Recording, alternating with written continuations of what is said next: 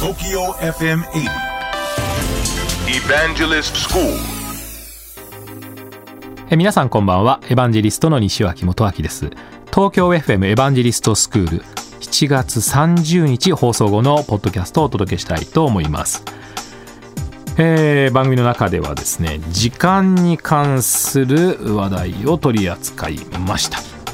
時間ですねまあ、コミュニケーションの方では時間の言い方ということを2つ説明をしました。それが絶対時間と相対時間というものですね。絶対時間というのはいつお話をしても必ずその時間になること。例えば7月30日8月2日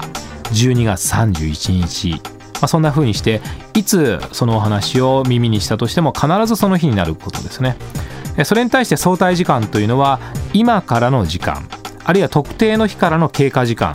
えこれを表しますから例えば7月30日であれば今日というわけですね。例えば8月2日であれば2日後。8月の15日であれば2週間と少し。とかこういうやり方ですね。実際にはほとんどのプレゼンテーションやコミュニケーションは絶対時間が使われることが多いんですけどもし皆さん、えちょっとここはテクニックを使いたいなということがあったら相対時間を添えてみてください。例えば8月の15日だったらあと2週間と少しでという言い方をするだけでですね随分あのコミュニケーションの質が変わってくると思うんですね。これはテクニックですからいろいろなところで使われるようになってまいりました。例えば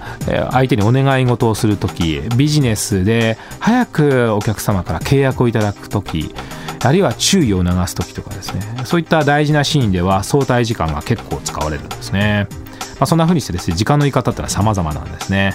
まあ、それ以外にも時間にはやはり、えーサマータイム時差、えー時差ボケえーまあ、いろんな時にまつわる話題がありますけどね。私たちの生活に時間というのは非常に密着しているわけですね。ですからその時間を司る、まあ、コンピューターの時計というのも大変重要になってきています。まあ、最近はコンピューターの時計やスマートフォンの時計というのはずれることがなくなってまいりましたね。まあ、秒単位では多少ずれてるかもしれませんけれど、えそれを適切に合わせるということがスマートフォンでも、えそれと電波時計でももちろんコンピューターの時計でも可能になってまいりました。でそのためにもコンピューターの時計はネットワーク上で全てが同じ時間になるような仕組みが実は備わっているんですね。まあ、それによって世界中のコンピューターが非常にあの安定して動作をしているわけなんですがその時計も36年。えーここにですねまた一つの限界を迎えることになっちゃうわけなんですね。コンピューター上で時計を扱う際に2036年の時間というのはですね実はコンピューターが管理している数値を超えてしまうんですね。2036を超えが超えちゃうわけじゃないんですね。2036年何月何日何時何秒何分何秒何ミリっていうこういう細かな単位を管理している数値の計算が限界になってしまう。記憶が限界になってしまう。ということで2036年問題あと20年ですね。えーもちろん対処はできるようになっていくわけなんですけど非常にあの大きな問題だというふうに言われているわけなんですね、まあ、その頃までに時間に関するコンピューターのさまざまな取り扱いが改善されていって安全にねその年を迎えることができればいいんじゃないかなと思っております。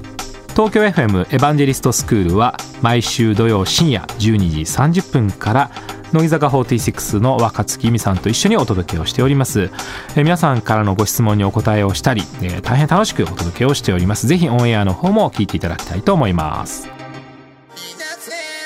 IT をいかに運用するかが求められる現代。武器であり財産でもある情報をどうやって守るかが企業の今後を左右します。だからこそリスクに備えた IT 運用管理ソフトウェアを情報漏洩対策を支援するスカイ C クライアントビュースカイ株式会社は積極的に人材募集中。詳しくはスカイで検索。